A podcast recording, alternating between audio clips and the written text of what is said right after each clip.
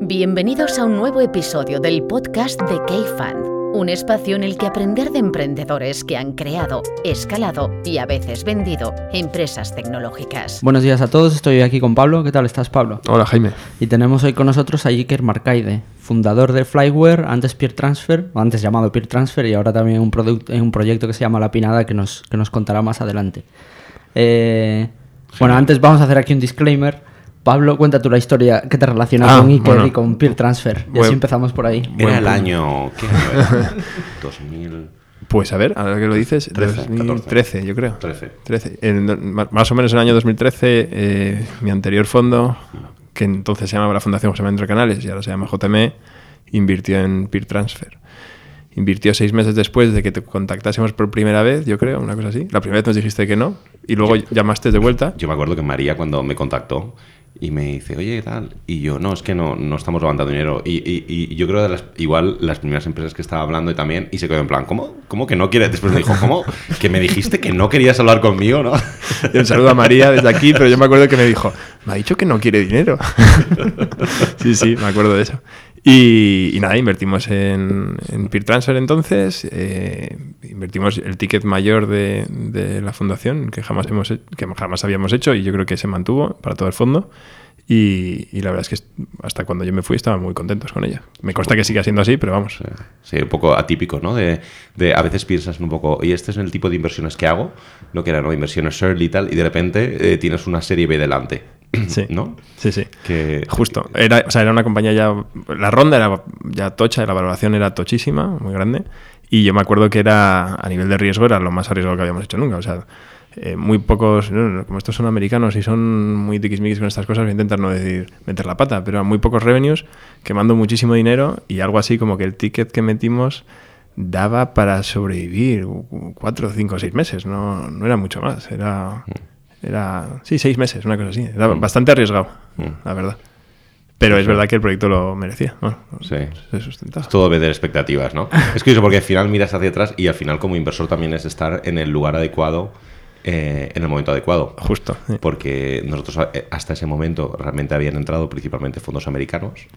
eh, y, eh, y esto es lo curioso también de cómo las empresas en seis meses o en un año no pueden pasar de poco sexys a muy sexys. Cuéntanos, vamos a empezar por el principio que nos estamos liando. Cuéntanos qué, es, No. qué es Peer Transfer, qué es Flywire Y cómo surge. y cómo, y cómo surge y, cómo, y toda la historia del funding, que yo creo que es muy, Sí, muy chula. bueno, vende zapatillas a domicilio.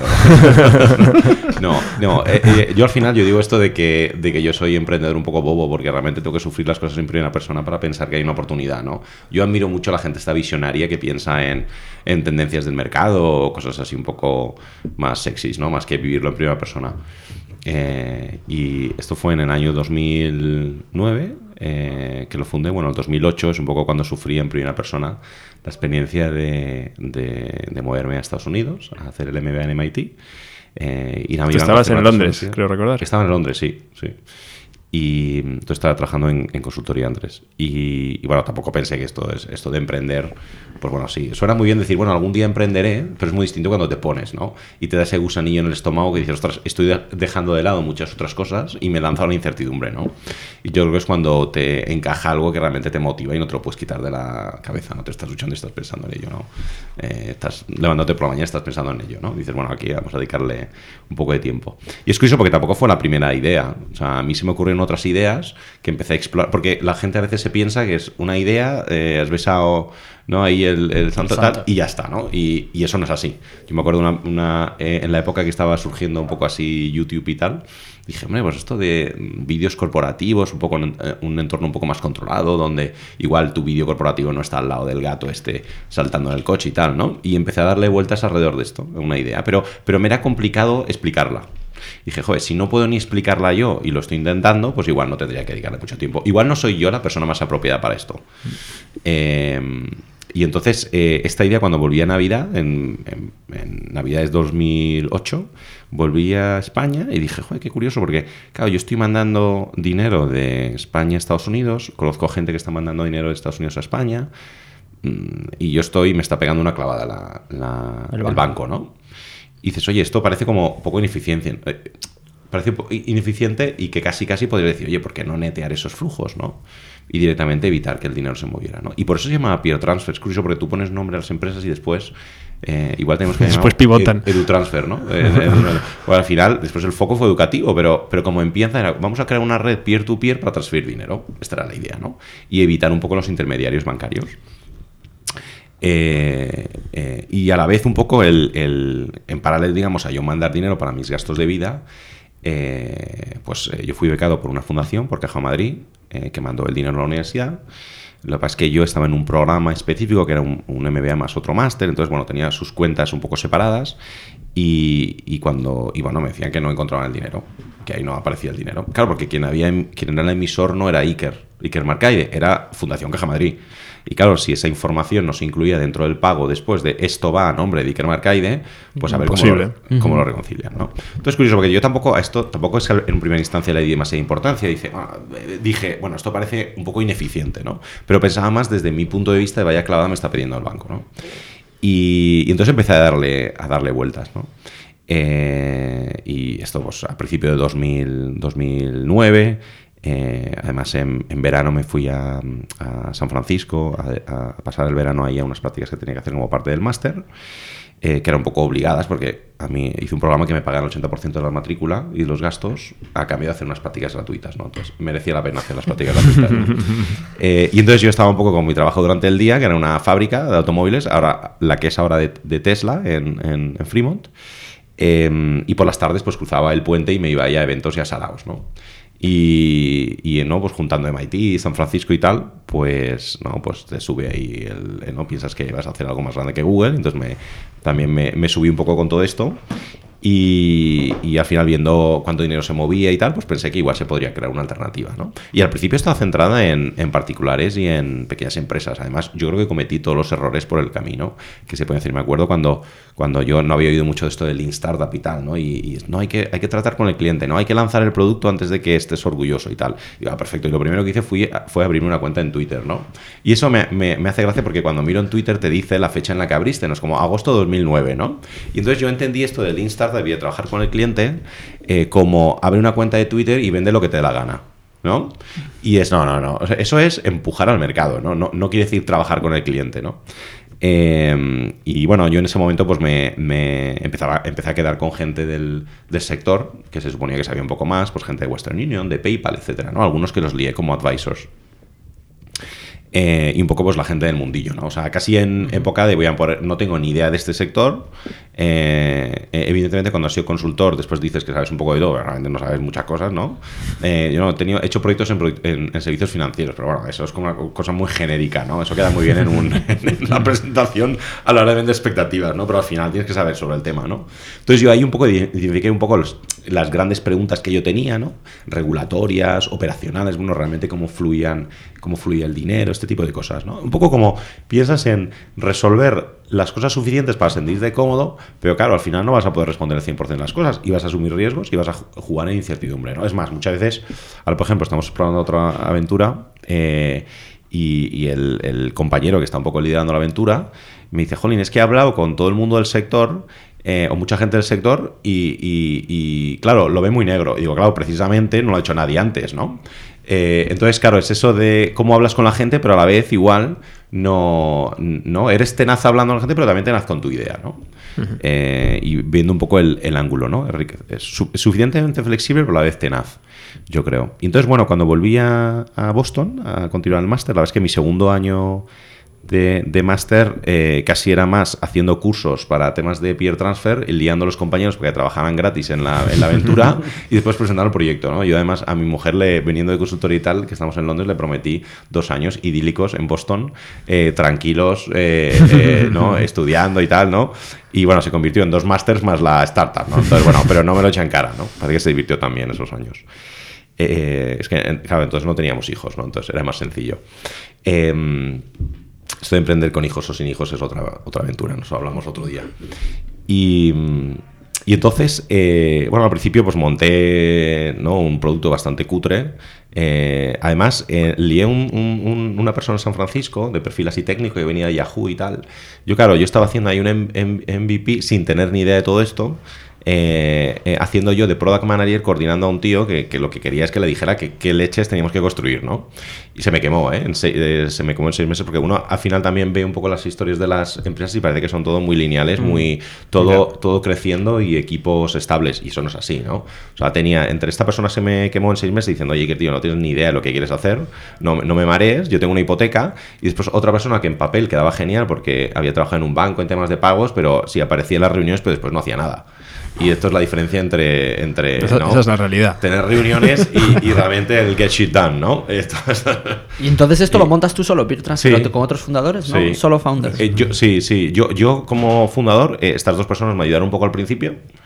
eh, y, y- y nada, y, y entonces volví a, a- a Boston eh, y me acuerdo como, claro, ya, ya estaba un poco ayudando, digamos, lancé la, la empresa, estaba ayudando a algunas, algunas, algunos clientes que eran pues eh, empresas y pequeños consumidores y tal, otros estudiantes, eh, siempre jugando un poco en esos tonos grises, ¿no? Decir, oye, o sea, en no sé qué estado tienes que estar regulado. Bueno, pues ahí no, ahí no funcionamos. Vamos a funcionar los primeros en los que no, tenemos que estar regulados, ¿no? Pues eso de tocar dinero también es un tema muy, muy regulado, ¿no? Y muy, eh, entonces, como cubriéndote suficiente la espalda, pero sabiendo que estás asumiendo unos ciertos riesgos, ¿no?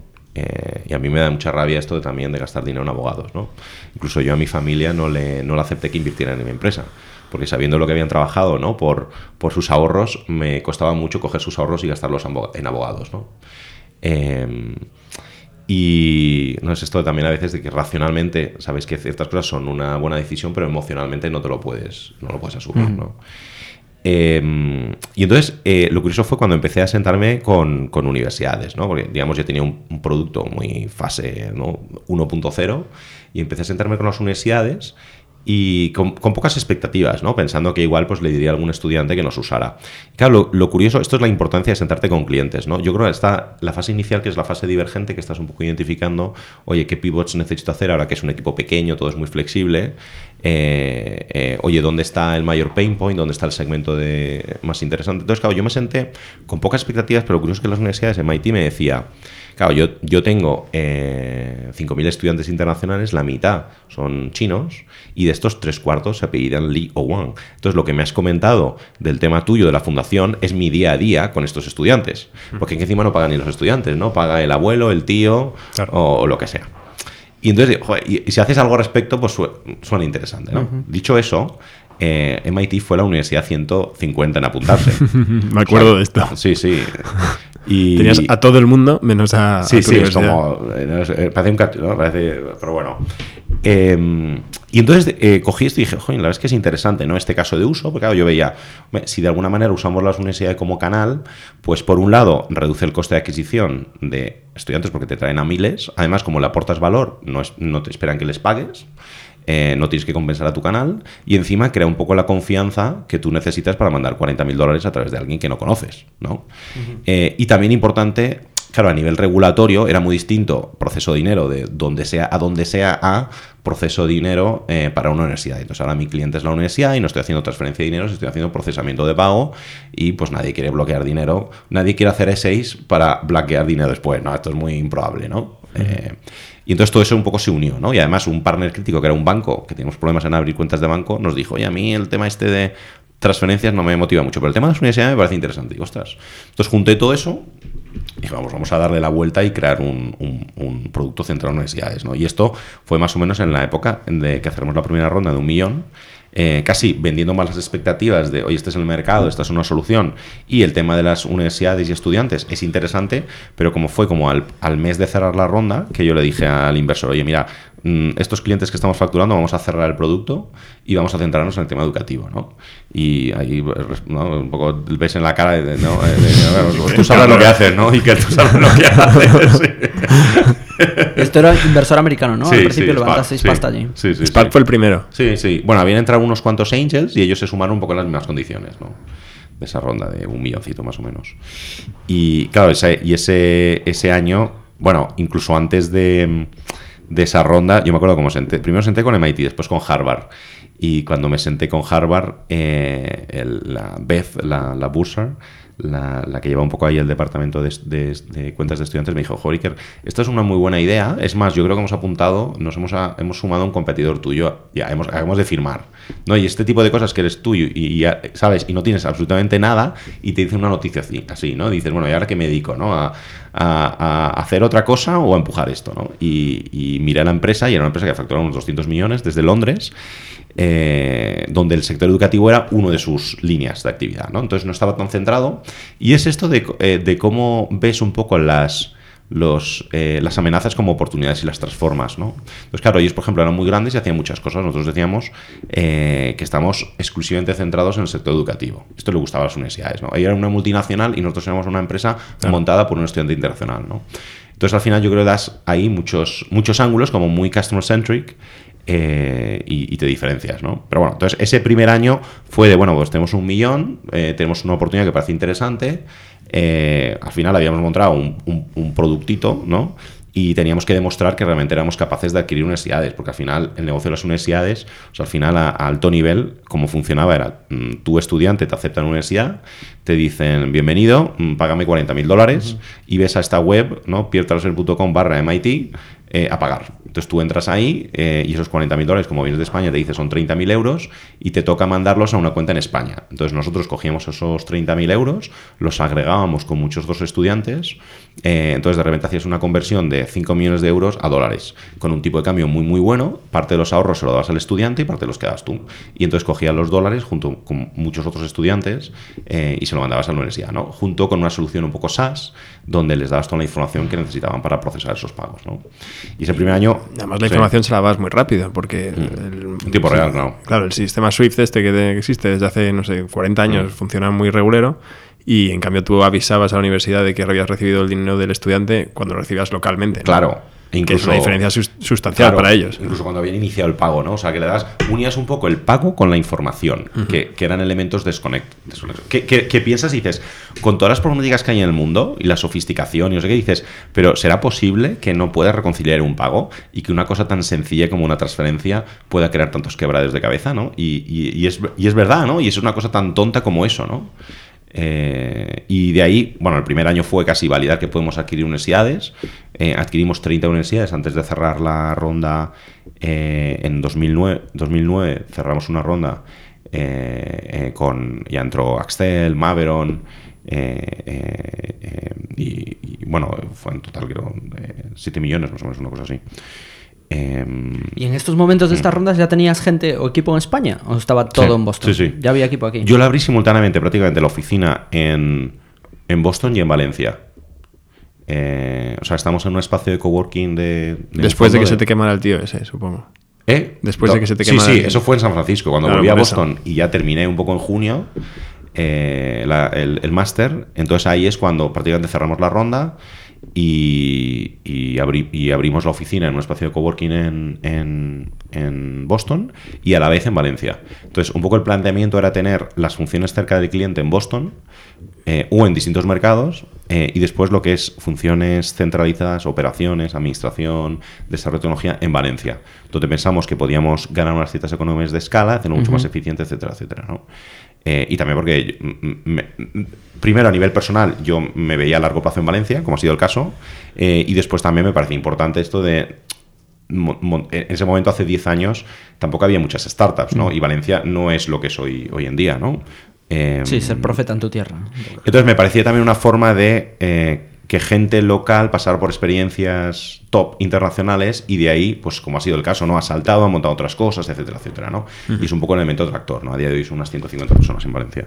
Sí, porque, eh, bueno, PeerTransfer o Flywire es una de las empresas, startups españolas Mm. barra internacional más grandes que hay. en- y es, de hecho, muy desconocida, ¿no? Sí, porque no es un negocio así de consumer, no es sexy. En general, los, los, lo que es más conocido, B, eh, eh, B2B o B2, B2B2C, n- no es tan conocido como, Como un producto B2C. consumer, ¿no? Eh, y esto es la realidad, ¿no? Pu- ¿Puedes decir, no sé si Sí. puedes, no sé si sabes, eh, porque ahora hablamos de, Sí. de cómo a- o- Sí. acaba tu vinculación con Sí. Flywire a nivel eh, eh, ejecutivo, pero eh, ¿puedes decir en qué, en qué fase está Flywire ahora? No sé si tienes algún número de negocio o algo que se pueda... Sí, eh, creo que anunciaron, lo que han anunciado públicamente es que está facturando alrededor de 100 millones, son unas 400 personas. Y cerraron una ronda, también lo sí, anunciaron, de 100 millones de 100 millones financiación. hace unos, Hace unos meses, no me unos acuerdo meses. cuánto. Ujú. Sí. Entonces ya está en fase muy growth, ¿no? Esto. Y bueno, sigue creciendo, yo creo, bastante. Pues, Y duplicándose por- año a año más o menos. Funcionando por todo el mundo, creo recordar. eh, sí. no, no, es un- una Mm, pasada. Vale, y, y, podemos eh, empezar Sí. a hablar un poquito de... Claro. Tú llega un momento en el que decides cambiar... Sí, porque habéis dicho, bueno, un ratito vamos a hablar, pero yo sabéis que los emprendedores nos dais la mano y cogemos todo el brazo. ¿eh? por. Estamos aquí eh, dos, dos Jaime horas sudando, hablando de... el reloj. De hecho, estaba mirando el reloj de Iker. y decía yo, joder, joder. que, Que como íbamos a hablar de fase inicial, pues bueno, esta vamos a que hay muchas, ¿no? tienes, Pero- tienes que contar muchas cosas. Claro. Rápidamente, ¿cómo acaba? O sea, Sí. llega un punto en el que tú decides Sí, cambiar 2000, y ¿qué pasa? Final 2013-2014. eh, o sea, lo interesante de la empresa es que, claro, como es un negocio muy eh, cíclico, ¿no? Cada septiembre, en cierta manera, haces un reset y, y te demuestra cómo está creciendo la empresa. ¿no? Me acuerdo cuando, ¿no? En- en- eh, cuando cerramos esta ronda B, eh, que, que vosotros entraste, yo creo que la empresa estaría facturando como un millón, más o menos, ¿no? De run Eso, rate. eso tengo yo en mente. Y después en septiembre empezó y empezó con 5, ¿no? Entonces, es curioso, ¿no? El- un poco ese efecto eh, hockey stick. Sí, había dos, bueno, por le- la estacionalidad del negocio Sí. hay dos momentos en los que los estudiantes internacionales pagan, ¿no? En Sí, septiembre y otra exacto, vez en marzo exacto. o primavera. Pues es, que es algo un así. negocio muy predecible, ¿no? Porque tú dices, estoy facturando 5, pero bueno, si yo miro el historial de mis universidades, que eran más antiguas de las que nuevas que he adquirido, prácticamente yo me voy a las Bahamas y la empresa está facturando 40 millones con el tiempo, sin hacer absolutamente nada, ¿no? Porque al final sabes cuánto van, era muy predecible cuánto iban a facturar, porque los estudiantes de segundo año Exacto, los estudiantes de segundo Claro. año siguen pagando y entran los de primero. Exacto, y exacto, no- En cambio, el que ya estaba en segundo cuando tú entras la universidad no cambia de sistema de pago, hace lo mismo. ¿no? Exacto.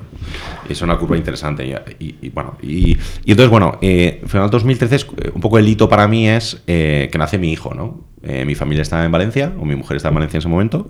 Nace mi hijo. eh, yo estoy a caballo entre Valencia y Boston. Y yo veo también un poco que la empresa está en un poco ese, no sé si es un lujo, en estado de madurez. Eh, había tenido suerte montando un equipo genial. Es más, eh, en, en su momento, ¿no? Cuando eh, propuse al consejo este cambio eh, y, y propusimos al, al director de desarrollo de negocio, a Mike, como CEO, sigue siendo el CEO a día de hoy, ¿no? Eh, cuatro años después. O sea que no fue mala. Yo siempre digo que hay que contratar gente. O sea, un poco esto de, de no ser el cuello botella en tu propia empresa, ¿no? Muy- Y- Un gran tipo, por cierto. Le podíamos invitar también. A ver si le pillo. ¿Viene por Valencia? sí. Bueno. El español no sé cómo lo lleva, ¿no? Hace cuatro años No, lo lleva no, bastante mal. Somos, Pero- políglotas, somos políglotas aquí. creo que, creo que Sí que bueno, va por Valencia a menudo. Yo cuando me fui seguía llevándolo muy mal. Pero sí que viene. Y, y entonces, bueno, entonces eh, yo digamos que desde entonces, bueno, estuve en un consejo un tiempo, pero desde entonces, digamos, yo ya no sigo en la función ejecutiva o administración o el consejo, lo que sigo es como accionista de, la, de la empresa. ¿no? Yo creo que es siempre como, como emprendedor, eh, hay- con algo hay que aguantar hasta el final, ¿no? Igual no con toda tu posición, pero con algo, ¿no? O sea, que se venda o salga a bolsa o lo que sea. Y entonces en 2014 eh, estuve un año un poco que me obligué en 12 meses no meterme en nada que me absorbiera y estuve pues haciendo algunas inversiones en algunos consejos de administración, en algunas fundaciones. Entonces decidí eh, dos cosas, ¿no? Una es que a mí lo que me parece divertido es montar cosas desde cero, es decir, cofundar, pero idealmente no ser el CEO. Eh, y lo segundo es eh, crear empresas que más allá de una rentabilidad económica busquen eh, conseguir un cierto impacto social ambiental. Es decir, que no esté reñido el impacto positivo con, con que financieramente funcionen, ¿no? Y esto a veces yo uso el análogo de que, análogo de que con un cuchillo puedes hacer muchas cosas. Puedes matar al vecino, ¿no? Y estás haciendo el mal. O puedes, no sé, partir una manzana y prepararte una tarta con tu hijo, ¿no? Y estás haciendo el bien. Y es lo mismo, la empresa es lo mismo, es el, mismo, es el cuchillo, ¿no? Eh, y, y eso. Entonces de- decimos que cofundamos empresas que mejoran el mundo. Entonces elegimos eh, retos sociales y ambientales que pensamos que se pueden resolver a través de las empresas. No todos se pueden. Creamos equipos motivados que están alineados, un poco alinean su misión personal con la misión de la empresa eh, y financiamos estas aventuras, ¿no? Donde nosotros actuamos muy eh, activamente, o sea, somos cofundadores, ¿no?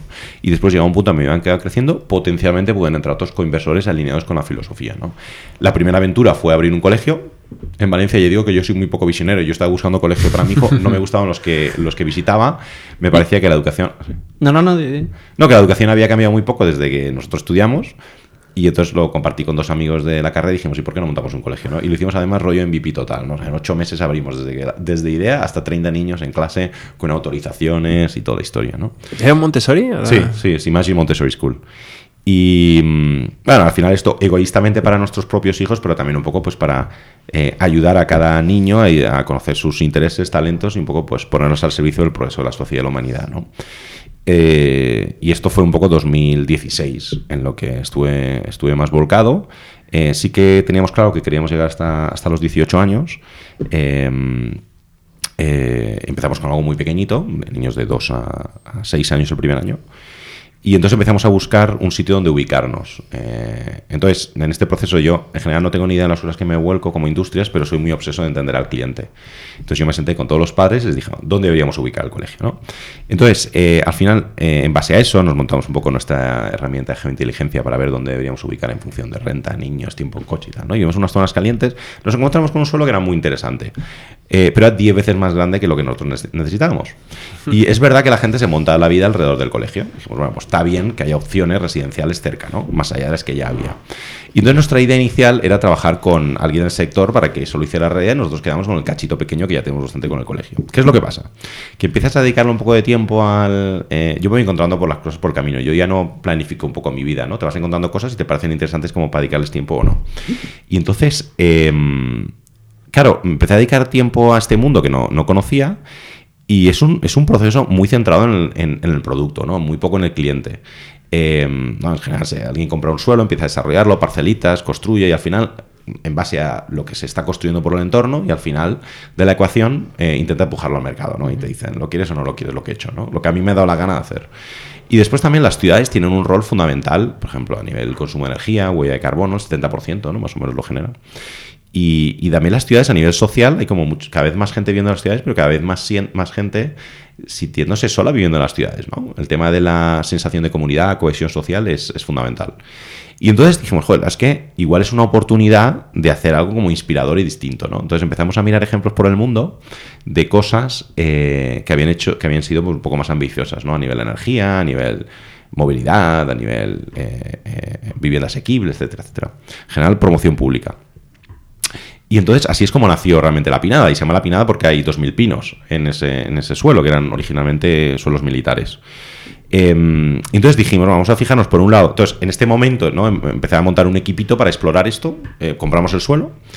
Y dijimos, vamos a montar objetivos ambiciosos en torno a la sostenibilidad, eh, consumo de energía, eh, agua, movilidad sostenible, economía circular, biodiversidad, etcétera, vamos a diseñarlo de una manera que es casi como Lean Startup aplicado al desarrollo urbano, que es porque no involucramos al cliente desde el principio, montamos una, un one pager, pusimos un botoncito ahí de, quiero vivir aquí y lo sorprendente ha sido que para mil viviendas aproximadamente tenemos cuatro mil personas apuntadas, ¿no? que nos han dicho que quieren vivir ahí.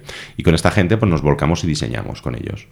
Eh, y después lo tercero es que más que vender vivienda, lo que nos motiva es vender vivir. Entonces lo que vamos a es a crear una experiencia y una serie de servicios, muchos de ellos apoyados en tecnología, que hacen la vida más sencilla a la gente, ¿no? O sea, como ejemplo, ¿no? Eh, estamos acostumbrados a generar una cuna, tenemos un hijo, compramos una cuna, la usamos 18 meses y se la vendemos a alguien en segunda mano, la metemos en el trastero, la tiramos a la calle, ¿no?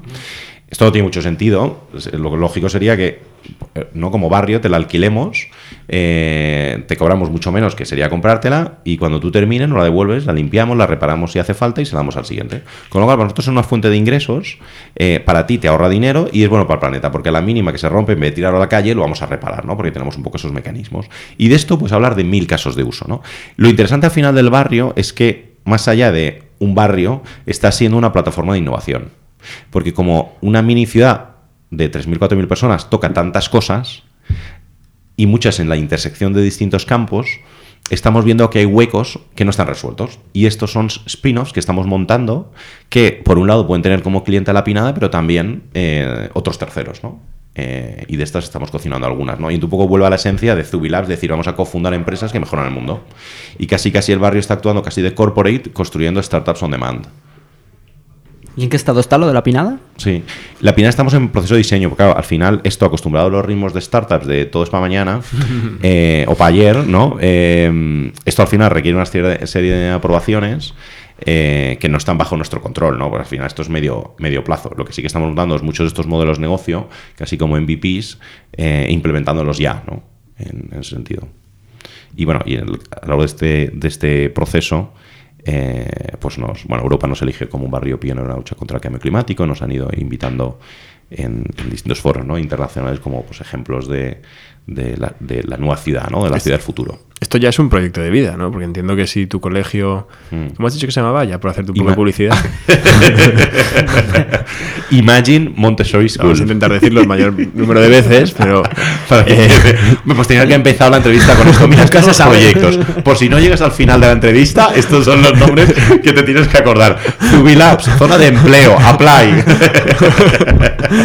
Eh, claro, si el colegio pretende tener alumnos de 18 años, pues si esto vas metiendo, como decíamos antes, uno al año, pues claro, esto es un proyecto de- y encima ya la parte más urbanística y más de, de, generación de una urbe con un modelo un poco distinto a lo que todos Sí. conocemos, esto es un proyecto de vida, ¿no? Y, y- Sí, eso dice mi padre. Dice, bueno, ¿con esta ya pararás o no, no?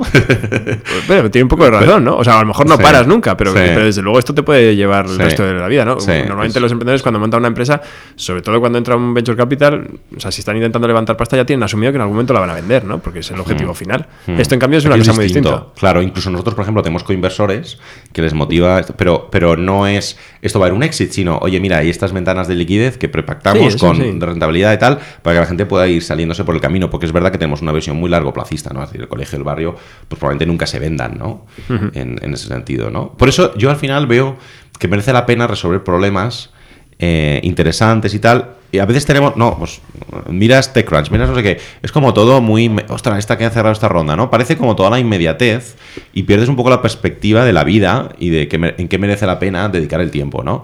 Yo creo que al final es en aquello que te hace feliz y que piensas que estás resolviendo problemas que merece la pena resolver. Eh, y, quitarnos de esas urgencias y de las rondas y de no sé qué, ¿no? Eh, y después yo no me da miedo cosas de tecnología o no tecnología, sí que veo que al final pensar en el cliente y todas las herramientas que te posibilitan ello, eh, da igual en qué sector estés, o, o haces eso o mueres, ¿no? Eh, y esto es un poco como, como montamos todas estas aventuras, ¿no? Y después tenemos gente que se va sumando a estas aventuras, que cada una está en distinta fase, ¿no? un poco de riesgo, eh, riesgo barra rentabilidad, y tenemos desde intraemprendedores en cierta manera, o gente que se suma en, en el barrio, más o menos somos 25 ¿no? personas, en el cole unas 30 personas. Y después hay algunas aventuras que estamos montando que están en fase muy inicial, ¿no? Y, y como bueno, dos experiencias completamente distintas, ya no solo por temática, por industria, por país, por continente, no, no se me puede ocurrir un punto en común, yo creo, entre, entre ambas. No, Eh, por el cliente igual, ¿no? El entender al cliente, y... pero ¿cómo, cómo dirías, o sea, en las etapas más iniciales, o sea, hay algo que digas, pues no, mira, fíjate, en el fondo se parece mucho o es completamente nada que ver y estás reinventándote a ti mismo? Pues yo creo que al final tiene muchas cosas en común. Al final también somos un poco el resultado de nuestras experiencias vitales. Eh, yo creo al final el, oye, hay un problema. O sea, las, las empresas, da igual dónde estén, en qué sector, al final se montan empresas cuando resuelven problemas de clientes que están dispuestos a pagar por ello, ¿no? O es el cliente o es un tercero que te paga, ¿no? Y esto es al final una empresa y tú crees, tienes una propuesta de valor. Entonces da igual que estés haciendo barrios o que estés haciendo empresas de transferencias o lo que sea, ¿no? Al final tú coges, tienes un cliente, un problema y montas un equipo motivado que le motiva esa visión y el problema que se está resolviendo, ¿no? Y a partir de ahí, pues cosas interesantes pasan, ¿no? Eh, Y, y hablabas de, de bueno, pues de, de- Estoy haciendo un poco como yendo hacia atrás en la entrevista y todo suena a un cuento de felicidad absoluto, ¿no? Y, y- y yo me consta de que ha habido momentos difíciles. Claro. Cuando, cuéntanos alguna experiencia así de la que hayas aprendido mucho y que hayas dicho, Claro. joder, la verdad es que ahí... uf". Yo, el, claro, al final, esto de emprender es una montaña rusa, ¿no? O sea, tú las cosas las ves al final, todo muy lineales, muy perfectas, el equipo genial, todo. No. O sea, nosotros hubo momentos eh, donde tuvimos que, por ejemplo, despedir a un tercio de la plantilla, ¿no? Porque es que no, no teníamos suficiente runway para cerrar la ronda, ¿no? Eh, eh, momentos de tensión, evidentemente, ¿no? Evidentemente. Y yo creo que también, como emprendedor, Dirías Claro. que los americanos, como inversores, ¿eh? y, Mm. y, eh, estaban muchos inversores distintos, o sea que yo creo que podemos hablar sin que nadie eh, se Mm. vea quién era, pero eh, es verdad lo que dicen de que, joder, los americanos son muy agresivos en, en- Sí. en prácticamente Claro, todo. Yo aquí, claro, aquí lo he vivido como quien estaba liderando son los americanos y quien están eh, parte de la fiesta, pero muy friendly, son los españoles. Claro, no, cuando no, eh, la Fundación Entre Canales, Kibo, etcétera, no, no, no estaban eh, poniendo la palmada en la mesa, ¿no? En cierta manera, ¿no? Entonces, si hubiera sido un rol al revés, claro, eh, claro, yo lo veo desde mi perspectiva, ¿no? Igual hay empresas donde el lead investor y este tipo de gente son todos españoles Claro. y hablas con los emprendedores y te van a contar una historia muy distinta, ¿no? En, en, eh, claro, en nuestro, eh, en nuestro caso era un poco distinto, ¿no? Yo creo que al final es curioso porque cuando las cosas van bien, eh, como emprendedores, ¿no? Y, y- y- bien son como distintos momentos, ¿no? Eh, Si, si las cosas van bien, eh, nadie te critica nada. Si las cosas van mal, la gente empieza a criticar y, y crear asociaciones que te llaman un poco la atención, ¿no? Es como llegar al extremo de decir, no, es que como tú vas vestido de azul y no de rojo, hoy no hemos vendido. Es decir, bueno, esto, la correlación, no lo sé, pero la causalidad no hay nada, ¿no? Eh, eh, pero bueno, esto es a veces también como nosotros mm, evaluamos un poco nuestro entorno, ¿no? Eh, y al final hay momentos, hay momentos complicados. A mí, en especial cuando la gente se va o tienes que tirarla, es, es muy complicado, ¿no? Eh, también yo creo que es en distintos momentos. Está bien tener un poco esos momentos de, de un paso atrás y evaluar la situación, porque te ayuda a mm, repensar la organización, incluso las prioridades. No, yo, yo me acuerdo cuando tuvimos, claro, al principio de- demostramos genial que adquiríamos clientes universidades. Lo que estamos todavía, el segundo paso de adquirir estudiantes dentro de las universidades, tuvimos nuestras iteraciones, porque también te construyes una organización muy de cultura B2B y de repente tienes que reinventarte y entender al cliente final, que es un consumer. Eh, y esa transformación, por ejemplo, de la empresa no fue fácil. Y tuvimos que apoyarnos ¿no? en muchas conversaciones con gente de fuera, etcétera, etcétera, ¿no? Y crear un poco esa... ¿no? Y, y en ese momento pues empezamos, por ejemplo, a hacer deployment de, de soluciones más de analytics, etcétera, etcétera, para tener ese contacto. con- Porque en B2B tú lo tienes delante, le preguntas, pero en consumer lo tienes en remoto. Entonces, o te montas mecanismos para entender el cliente o es muy difícil, ¿no? Más allá de hacer focus groups, pero a nivel agregado, ¿no? Y por ejemplo, ese punto de inflexión donde veíamos en algunas universidades, jolín, que no estamos llegando a las penetraciones que nosotros queremos y no entendíamos por qué. Y no entendíamos por qué. Y entonces estamos ahí obsesionados, ¿no? Eh, y esos momentos también de dar un paso atrás, decir, ostras, mm, ¿es esto que deberíamos dedicar tiempo o no? Y si es que sí, vamos a, vamos a por ello, ¿no? Y necesitamos, necesitamos resultados eh, eh, rápido, ¿no? También es curioso porque también en, en- en, eh, eh, nosotros tuvimos en 2013, ¿no? Tuvimos, por ejemplo, ofertas de adquisición en ese momento. Y claro, eh, también la perspectiva interna del board, etcétera, es muy distinta sobre las ofertas de adquisición si la empresa eh, está cumpliendo objetivos que si no.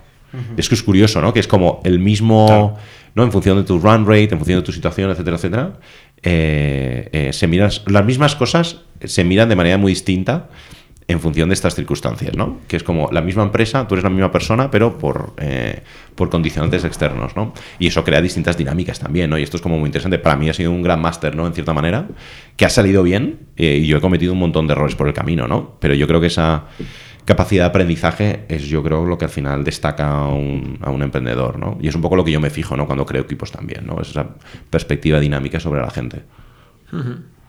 Pues oye, Iker, por ir terminando, siempre hacemos dos preguntas a las personas que pasan por el programa. Mm. Una es que nos recomiendes un libro eh, que te haya marcado, que te haya gustado, y después recomiéndanos una persona que no haya venido por el podcast, que quizás no sea obvia, pero que deberíamos invitar. Es la manera que tiene Jaime de pillar a los que Claro. vienen para saber si han Y esto escuchado. sale también en vivo, ¿no? Hombre, claro. Ah, vale, vale. En vivo no, bueno. Pues mira, yo es que como, como, como, eh, lo que leo es el podcast de, de K-Fan, pues claro, no, no, no leo los libros. No leo los libros ¿no? Eh, este es jugado, el tema, ¿no? No, yo la verdad es que he cambiado el, el tema del libro, leer un libro, eh, lo he cambiado por blogs y, y cosas como muy targeted, muy enfocadas. A lo que te Porque a interesa mí el- leer, ¿no? el modelo este de leerte 200 hojas para sacar tres conclusiones, yo prefiero leerme un resumen de eso y llegar al 80% de Eso lo me hemos aporta, hablado ¿no? aquí en, en ¿Quién muchísimas veces. ¿Quién No fue el que recomendó? Bli- Ah, eh, eh, François Derbe. François Derbe. Que recomendó Blinkist para, para básicamente escucharte un resumen de 10 minutos que te resume Claro. un libro de 200 páginas que podría estar Claro. escrito en 20.